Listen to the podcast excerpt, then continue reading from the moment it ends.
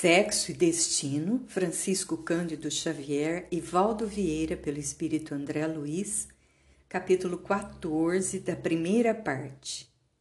Adiantamo-nos, Félix e eu, ao encontro da jovem. Marita estugava o passo, amarfanhada, aturdida. Da Lapa, onde se localizava a habitação coletiva que vínhamos de deixar, até a Cinelândia, correra quase. Sentia-se tangida por todos os ventos da adversidade, expulsa da terra, traída nos mais íntimos sentimentos de mulher. A injúria experimentada transcendia para ela toda a noção de sofrimento. Teria agradecido ao homem que conhecera por pai o punhal ou o veneno mas não dispunha de forças para perdoar-lhe aquela afronta. A revolta sacudia-lhe os membros, tremia desesperada. Na cabeça, uma ideia só, ganhando extensão: o suicídio. Ansiava tirar-se sob os carros que deslizavam à frente, morrer, desaparecer. Meditava, chorando. Entretanto, era preciso viver um tanto mais. Restava um enigma: Gilberto. Por que se esquivara a substituir-se cruel? Que trama teria havido entre eles? Lera-lhe a missiva, conhecera-lhe a letra, escrevera afirmando vir. Por que desistira? Como soubera Cláudio do encontro? Por Cristina? As interrogações sem resposta convulsionavam-na toda. Desvairava, rangia os dentes, querendo gemer. A morte, a morte, pedia mentalmente, tentando apertar os lábios que se abriam sem voz. Ainda assim iria consultar Gilberto. Surgiriam as últimas restas do sonho desmantelado. Sim, aprovava no turbilhão dos pensamentos em descontrole. Era necessário ouvir Gilberto. Uma vez só que fosse, imperioso conhecer a verdade, morrer com a verdade. Quem saberia? Talvez o rapaz lhe estendesse um fio de luz por onde se desvencilhasse da sombra. Se ele dissesse: Vive, vive para mim, conseguiria esquecer o insulto daquela noite continuando a viver. Ao contrário, tudo extinto. Caminhando apressada e indiferente, a aragem que lhe acarinhava os cabelos repelia-nos em espírito as maiores demonstrações de ternura e consolo. Nenhuma ideia que se lhe não afinasse com a repulsão. Decididamente, se Gilberto participara da armadilha a que se arrojara inocente, estava tudo acabado. Tão somente lhe restaria o desprezo final. Alcançou o largo do passeio e parou um momento. Fitou angustiada aquelas árvores frondejantes que tanto amava. Galharias balouçadas ao vento pareciam chamá-la para abraços de adeus. Marita soluçou, teve medo, mas seguiu adiante.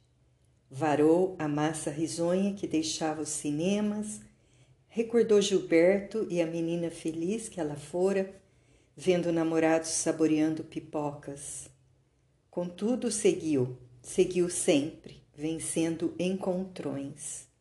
Atingindo a praça, Marechal Floriano abancou-se, vasculhando o cérebro atormentado. Sentia-se, enfim, absolutamente sozinha, completamente desamparada. Comprimindo a cabeça entre as mãos, queria ideias, alguma ideia que lhe ofertasse saída do antro pungente da angústia.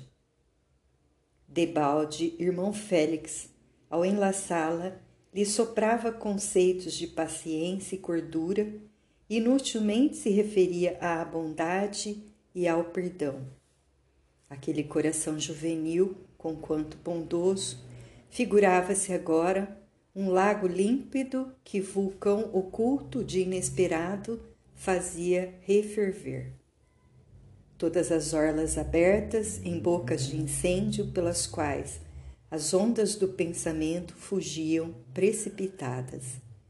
Nenhum lugar exposto à receptividade, nenhum ponto marcado ao equilíbrio e ao silêncio. No crânio tumultuado, uma ideia surgiu, ensejando-lhe tênue fio de esperança. Telefonar. Poderia telefonar para a residência dos Torres. Gilberto indubitavelmente estaria ao pé da genitora enferma. Além disso, Marina viajara pela manhã, uma razão a mais para que se não retirasse do carinho necessário à doente. Ainda assim, refletiu, seria muito provável que ele, à distância, lhe embaísse a boa-fé. Insupitável desconfiança amargava-lhe o coração qual raiz espinhosa. Não descortinava, contudo, saída melhor. Conversar, ouvi-lo, tinha sede da verdade, ansiava saber, saber. Raciocínios contundentes entrechocavam-se-lhe na cabeça atribulada. Não, não retornaria ao lar do Flamengo. Entre voltar à casa dos Nogueiras e morrer, preferia morrer. Perscrutou circunstâncias, analisou, meditou, meditou. Pensamento estranho assomou-lhe de súbito disfarçar-se, fingir, para alcançar a verdade, mentiria. Entraria assim no jogo com aquilo que lhe apresentou a imaginação como a cartada final. Marita concluía que ela e a irmã, pela intimidade e pela convivência, tinham vozes semelhantes, maneiras afins. Chamaria o rapaz como se fosse Marina imitar-lhe-ia quanto possível o tom de palestra, repetir-lhe-ia as palavras de uso mais frequente no trato doméstico. Simularia estar voltando inopinadamente de Teresópolis. O moço, assim abordado, confessaria, de modo inequívoco, tudo o que sentisse com respeito a ela própria. A sofredora criança consultou o relógio pulseira dez minutos para as nove. Desejava ambiente familiar para a ligação. Lembrou-se de Dona Cora, cliente da loja em Copacabana, que lhe fizera amiga íntima e em cujo apartamento costumava telefonar quando inevitável.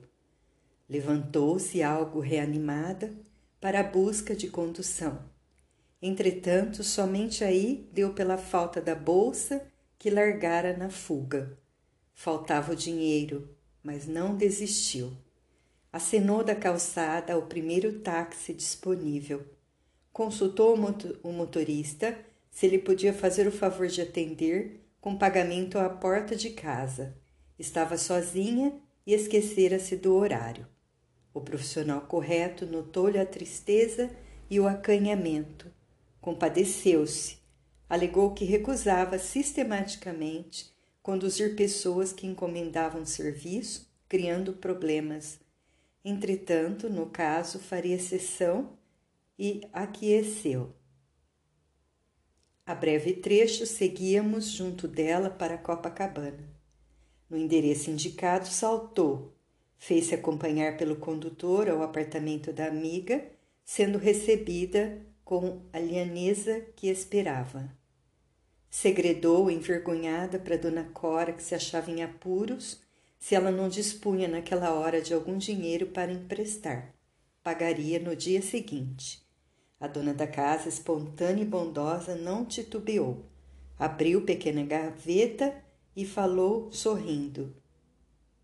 Só quatrocentos cruzeiros. O marido não estava. Marita, reconhecida, explicou que a importância bastava depois da corrida paga, disse para a senhora que andara em serviço extra.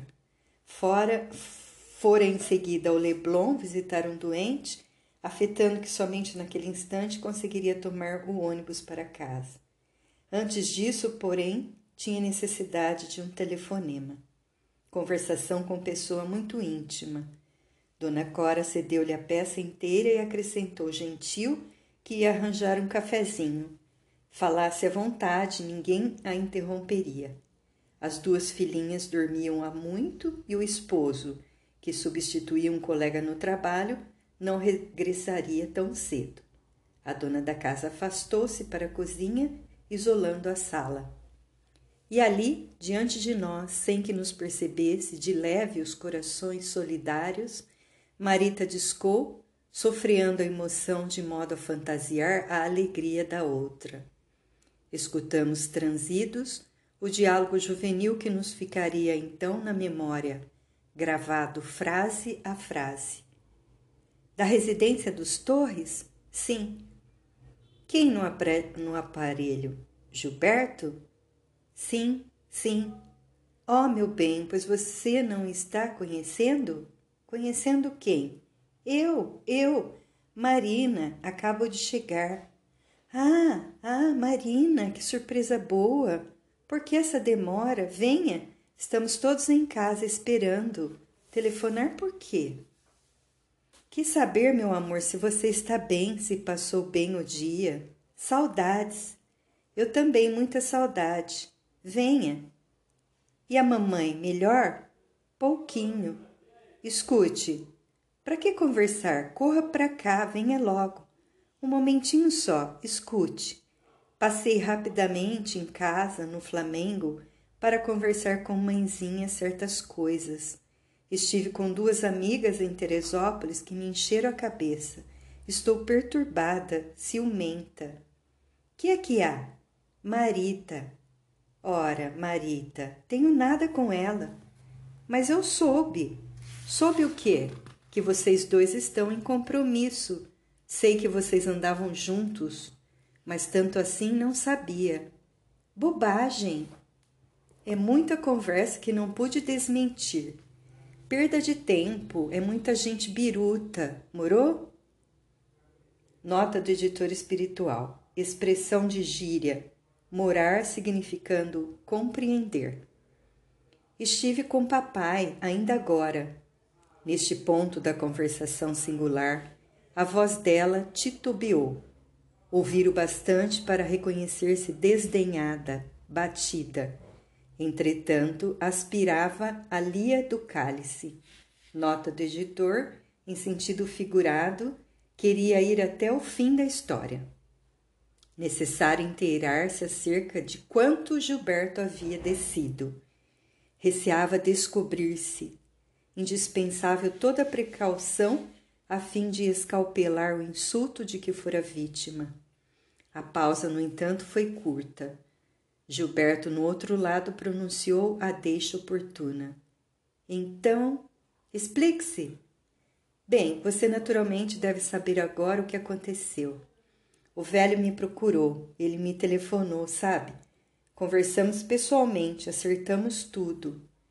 Quer dizer que Marita, imagine, escreveu-me pedindo encontro. O velho soube de tudo antes e me pediu dizer que iria, mas que eu não fosse, entende? No fim de contas, como é que você se arranjou? Escrevi um bilhete prometendo vê-la mas combinei com o velho para que ele mesmo fosse buscá-la. Ele mesmo é quem propôs a solução. Você sabe, não podia deixar de atendê-lo, primeira vez. Estou perplexa, nervosa, não compreendo. Ele me pediu escrever aceitando para que Marita não fosse chocada. Diz que ela tem estado borocochô e prometeu que ele iria procurá-la de modo a dar conselhos e a reanimá-la com uma boa notícia, uma excursão à Argentina. Como? Olha lá, Argentina, uma viagem para a Argentina. Uma risada seguiu-se e depois dela a consideração sarcástica. Sanatório, meu bem. Sanatório ou hospício. Para Marita, só sanatório, e quanto mais longe, melhor. Argentina para uma e Petrópolis para dois. Nesse ponto da entrevista, a jovem baqueou. Debruçou-se na cantoneira, inabilitada a retomar o fone, à vista dos soluços que lhe rebentavam do peito. Escutávamos nitidamente a voz do rapaz à distância gritando: Marina, Marina, diga o que há, diga, diga. A pequenina mão, encharcada de lágrimas, no entanto, repôs o fone no gancho, com a tristeza de quem cerrava, em definitivo, as portas do coração.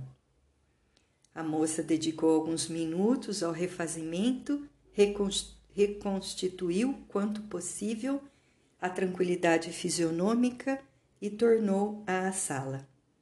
Embaraçada, referiu-se ao dinheiro emprestado, que Dona Cora lhe perdoasse o incômodo. Se não pudesse voltar em pessoa no dia seguinte, a companheira de sessão na loja, Nelly, que lhes era também íntima, faria o pagamento, considerando-se a hipótese de ela, Marita, não se achar em serviço. Bastaria procurar. Dona Cora riu-se cordial, não pensasse naquilo. Prestimosa, estendeu-lhe o café que ela aceitou constrangida. Conversa vai, conversa vem. A amiga estranhou-lhe o abatimento, a palidez, os olhos que não cessavam de chorar. Marita explicou-se, ensaiando um sorriso que não chegou a debuxar-se. Alegou-se gripada. Tinha coriza renitente, coriza brava. E, a propósito, indagou se ela julgava possível encontrar ainda o senhor Salomão naquele instante, depois das dez, na farmácia vizinha. Gostaria de se aconselhar com ele sobre um antigripal, trazia a cabeça pesada, os pulmões doloridos. A delicada anfitriã pediu um momento e correu ao telefone para voltar quase de imediato, dizendo que o farmacêutico a esperaria Estava a sair do plantão que ela não se delongasse. Marita agradeceu, despediu-se e seguimos-la passo a passo. O senhor Salomão, velhinho, calmo e complacente, em cujo olhar se adivinhava a brandura dos que se fazem servidores espontâneos da humanidade nos encargos que exercem, acolheu-a solícito.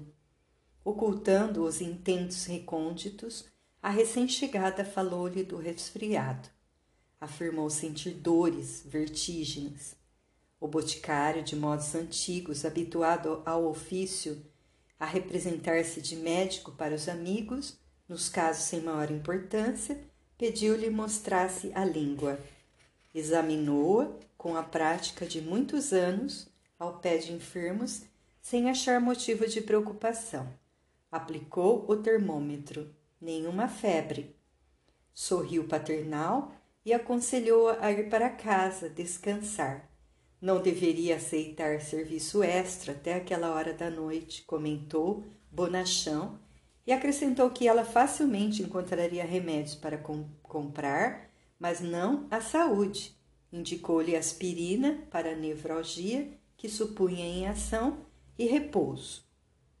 A jovem recolheu os medicamentos, fez gestos de quem se inclinava a retirar-se, satisfeita, e voltou à carga, aparentando recordar uma providência esquecida.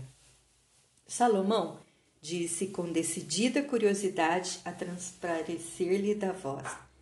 Não sei se você está lembrado de Joia, a minha velha cadelinha, que os meninos algumas vezes abraçaram na praia.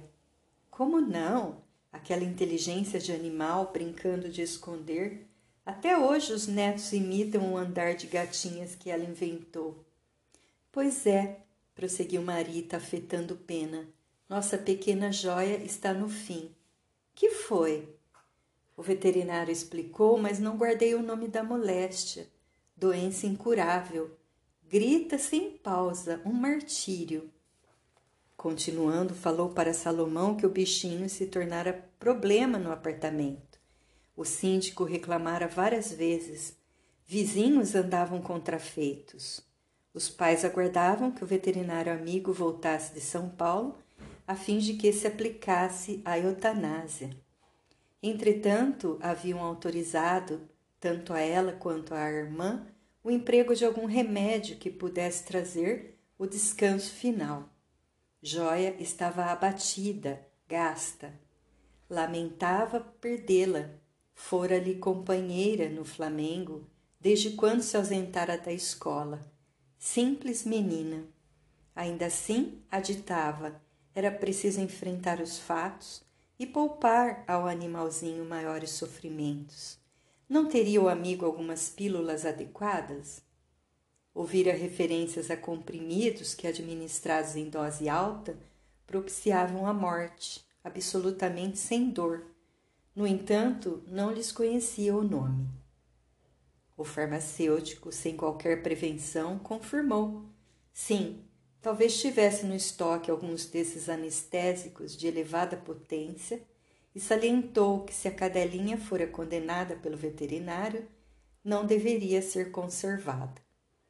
Convencido pelas informações reiteradas da moça, dirigiu-se a pequeno depósito, procurando, procurando. Nisso, Félix e eu abordamo-lo mentalmente.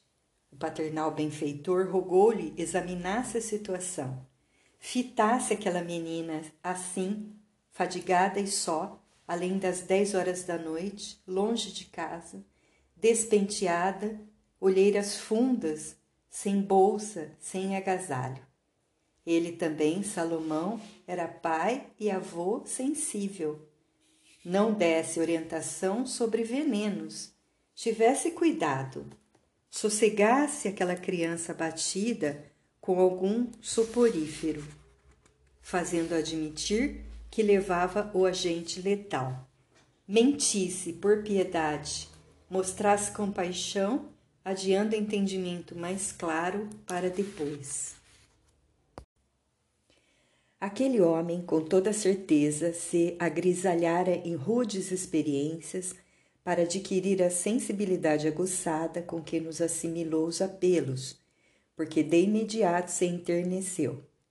Voltou-se discretamente para o balcão e mirou a freguesa pela porta semicerrada espantando-se ao vê-la num instante como aquele em que não se supunha observada. Marita afigurou-se-lhe uma peça do museu de cera, amarrotada, inerte. Somente os olhos, embora parados, se evidenciavam ativos em razão das lágrimas copiosas. Oh, meu Deus! refletiu ele desconsolado. Isso não é coriza isso é dor moral, dor terrível. Salomão renunciou à pesquisa iniciada e sacou de largo recipiente de vidro alguns sedativos comuns e tornou-lhe a presença. Fingiu despreocupação e apresentou-lhe os comprimidos, asseverando: São estes. Para a cachorrinha, no estado de que você fala, basta um. Tão violento assim? perguntou a jovem diligen diligenciando reanimar-se. Isso é uma bomba de aplicação muito rara. Aparentando-se emba embaído para angariar-lhe a confiança, o boticário paternal alegou, porém, que só forneceria ante a receita médica. A responsabilidade pesava-lhe muito grande. Ela, contudo, insistiu que o farmacêutico não duvidasse. O veterinário assinaria o papel consultou se poderia adquirir dez unidades. Melhor agir na certa. Não aguentava mais os gemidos ao pé do leito.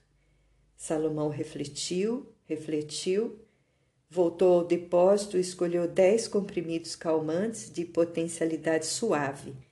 Se ingeridos por ela, funcionariam beneficamente, prodigalizando-lhe sono reparador. Marita agradeceu e despediu-se. Salomão recomendou-lhe repouso, juízo. Seguimos-la de perto. Vagarosa atravessou dois quarteirões pela frente, ganhou a Avenida Atlântica e acolheu-se num bar. Solicitou um copo de água simples, sem gás, em recipiente de plástico. Delicadamente atendida, transpôs o asfalto, pulou do calçamento de pedra no lençol argenteado de areia e acomodou-se no lugar que lhe pareceu mais escuro.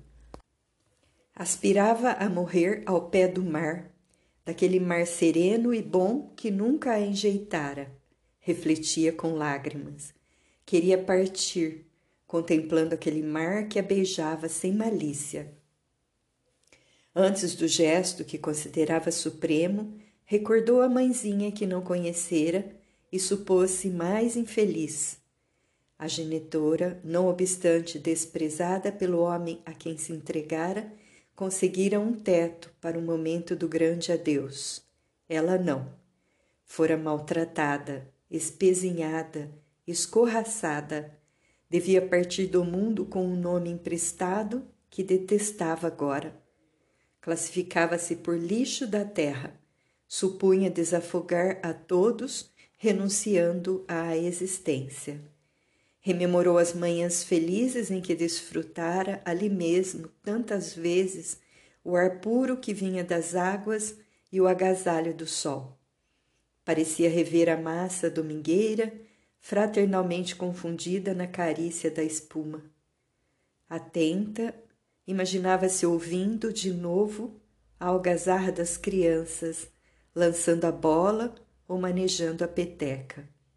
Sim, não possuía um lar para morrer, mas dispunha da praia, hospitaleira e amiga que reunia desconhecidos aos milhares, sem nunca fazer-lhes perguntas indiscretas, a todos abraçando por verdadeiros irmãos. Lamentou-se e chorou longo tempo. Félix e eu esperávamos que dormisse para enfrentarmos os problemas eventuais. Marita despejou os dez comprimidos na boca e engoliu-os de um sorvo com água pura. Em seguida, arrimou-se no encosto do passeio de pedra, qual se se dispusesse a meditar. Dos olhos penderam as lágrimas que ela acreditou fossem as últimas. Deixou que a brisa lhe afagasse os cabelos. Brando torpor anestesiou-a. Consultamos o horário, 55 minutos depois da meia-noite. Félix orou por instantes. Não pude compreender de imediato se por obrigações de vigilância ou se correspondendo aos apelos do instrutor, dois rondantes desencarnados apareceram ofertando serviço. Félix aceitou, reconhecido, e enquanto os recém-chegados passaram a velar, ele e eu empreendemos a tarefa restaurativa. Providências para que a jovem não se afastasse em, em espírito do corpo desgovernado, passes reconfortantes no centro de força, estímulos variados em diversas seções do campo cerebral, insuflações nos vasos sanguíneos, operações minuciosas e demoradas acupuntura magnética do plano espiritual em que o orientador patenteava notável mestria. Quase quatro horas foram despendidas, ao fim das quais Marita repousava tranquilamente. Reconfortado, via nos olhos do benfeitor a esperança luzindo. Nisso, porém, um gari, acelvajado, largou a rua e caminhou em, em nossa direção regando a areia. Dando com os olhos na menina adormecida, sentiu-se mordiscado de curiosidade. Não valeram recursos manobrados pelos vigias. O fanfarrão, relativamente moço, avançou para ela e sacudiu-a, rouquejando: Acorda, vagabunda! Acorda, vagabunda! Feriram-se-me as fibras do do sentimento, não só pela criança injustamente maltratada, mas também pela imensa dor que se, se estampou no semblante de Félix, que, pela expressão agoniada, tudo daria para materializar as mãos e impedir aquele assalto. Acorda, vagabunda! Acorda, vagabunda! As palmadas estalavam no rosto, cujas lágrimas o vento enxugara piedosamente. Frustrados, vimos-la abrir os olhos estarrecida. Que homenzarrão aquele que, ao vê-la estremecer, não se pejava de comprimir-lhe o busto com as mãos libidinosas? Não obstante atordoada, perguntava a si mesma se teria morrido, se estaria no inferno renteando um demônio. Intentou gritar, mas a garganta esmorecera. Mesmo assim, ergueu-se aterrada e aligeirou o passo cambaleante. Superando embaraços, ganhou a calçada em que um banco orvalhado convidava ao repouso. Porém, não dispunha de serenidade para assimilar-nos às sugestões. Pisou atarantada no asfalto, indiferente aos princípios do trânsito. Oscilou aqui e ali, estremunhada. Automóveis deslizavam velozes, lambretas estrondeavam em correria, pedestres iam e vinham, diligenciando alcançar o trabalho à distância ou regressando ao aconchego doméstico depois das atividades noturnas. Agitavam-se funcionários da limpeza e veículos ocupados em serviço da madrugada. Preparava a cidade o dia novo. Seguíamos a pobre menina, espíritos contundidos por amargos presságios. Parecia-me Félix um educador venerando. Repentinamente descido, a saracoteios na via pública no propósito de salvar uma criança querida. Entre simpatia e respeito, eu acompanhava, penalizado, o grande instrutor que se apequenava e se afligia por ajudar. Rapazes semi-embriagados na esquina próxima, ao fitarem Marita, vacilante, gargalharam, invectivando. Tipa de pileque, tipa de pileque. Motoristas de passagem gritavam-lhe injúrias e, sem que aparecesse algum braço humano que a sustentasse no atordoamento que lhe impunha reiterados tropeções, foi colhida e projetada a pequena distância por automóvel em velocidade excessiva, qual trapo de carne que se arremessasse violentamente no chão. O carro chispou Transeuntes acorreram. Moças que regressavam de excursões alegres gritaram alarmadas. Uma delas prorrompeu um choro histérico, sendo contida à força. No trânsito interrompido, em que debalde se buscava positivar responsabilidades, todos os veículos despejavam curiosos que se reuniam em torno da jovem inerme. O corpo planara a cabeça batera contra a pedra e em seguida a curta reviravolta caíra de bruços. Pessoalmente, achávamos-nos atônitos. Não contávamos com experiência bastante para ocasiões qual aquela em que o desastre consumado exigia improvisações. Todavia, entre os clamores de quantos apelavam para o socorro policial, irmão Félix sentara-se no asfalto aplicando vigorosos estímulos magnéticos sobre a cabeça da menina acidentala, fê-la cobrar energias para ganhar mecanicamente o decúbito dorsal, a fim de que respirasse indene de maiores dificuldades, com movimentos que para muitos dos circunstantes significavam esgares da morte. Marita aquietara-se de tudo. Tive a nítida impressão de que a base do crânio se fraturara mas não me era lícita qualquer inquirição. A carga emocional pesava em demasia para que me fossem possíveis quaisquer considerações de ordem técnica. O irmão Félix, na atitude dos pais, profundamente humanos e sofredores, acomodava-se de tal modo que a cabeça da jovem se lhe estendia no regaço, erguendo as mãos sobre as narinas em sangue levantou os olhos e orou em voz alta, que eu destacava da multidão em crescente vozerio. Deus de infinito amor, não permitas que tua filha seja expulsa da casa dos homens assim, sem nenhuma preparação. Dai-nos, Pai, o benefício do sofrimento que nos consinta meditar. Ó Deus de amor, mais uns dias para ela no corpo dolorido, algumas horas só que sejam. Calou-se o instrutor como qualquer criatura terrestre machucada de angústia. Logo após acenou para mim e recomendou-me demandar o apartamento do Flamengo para observar o que seria razoável obter no tocante a medidas de auxílio. Que eu procurasse Cláudio ou Márcia, que lhe suplicasse apoio, compaixão.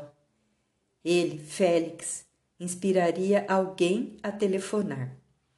Os Nogueiras estariam entre ele e mim, a fim de que se inteirassem do acidente e fossem mentalmente movidos à piedade.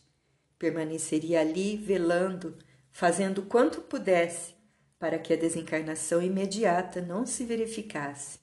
Quando eu voltasse do Flamengo, reunir-nos-íamos de novo. Ao vê-lo assim, humilhado na abnegação de que dava testemunho, arranquei-me à pressa, e não só para atender à incumbência, mas também para desabafar-me. Às vezes, é preciso que as lágrimas nos sirvam de confidentes, quando não, não haja alguém que nos ouça. Tanto trabalho daquele benfeitor sublime para salvar uma criança gravada de duras provas tanto sacrifício de um orientador cuja grandeza se quintessenciara nas esferas superiores para ofertar-lhe os braços. Entretanto, o malogro de tudo se me afigurava inevitável. Antes que me arremessasse da Avenida Atlântica para o túnel novo, ouvi muitas vozes que se elevavam exclamando: Morta, morta! Incapaz de supitar as lágrimas, voltei-me para contemplar no rosto do irmão Félix o efeito de semelhante notícia, concluindo comigo, comigo mesmo: tudo inútil, tudo inútil. Mas vigoroso impacto de esperança me banhou o coração. Tive a ideia de que fontes imponderáveis de energia jorravam do firmamento claro e estrelado sobre aquele recanto de Copacabana, que o mar acariciava de perto, como a rogar-nos confiança em Deus, na linguagem ciciante das ondas. Não, a batalha não arrefecera. Tínhamos conosco o suprimento do amor e a luz da oração. Nem tudo estava perdido. O benfeitor, guardando paternalmente nos braços aquela criança desfalecida, fixava os olhos nas alturas e, recolhido a profundo silêncio, parecia agora falar com o infinito.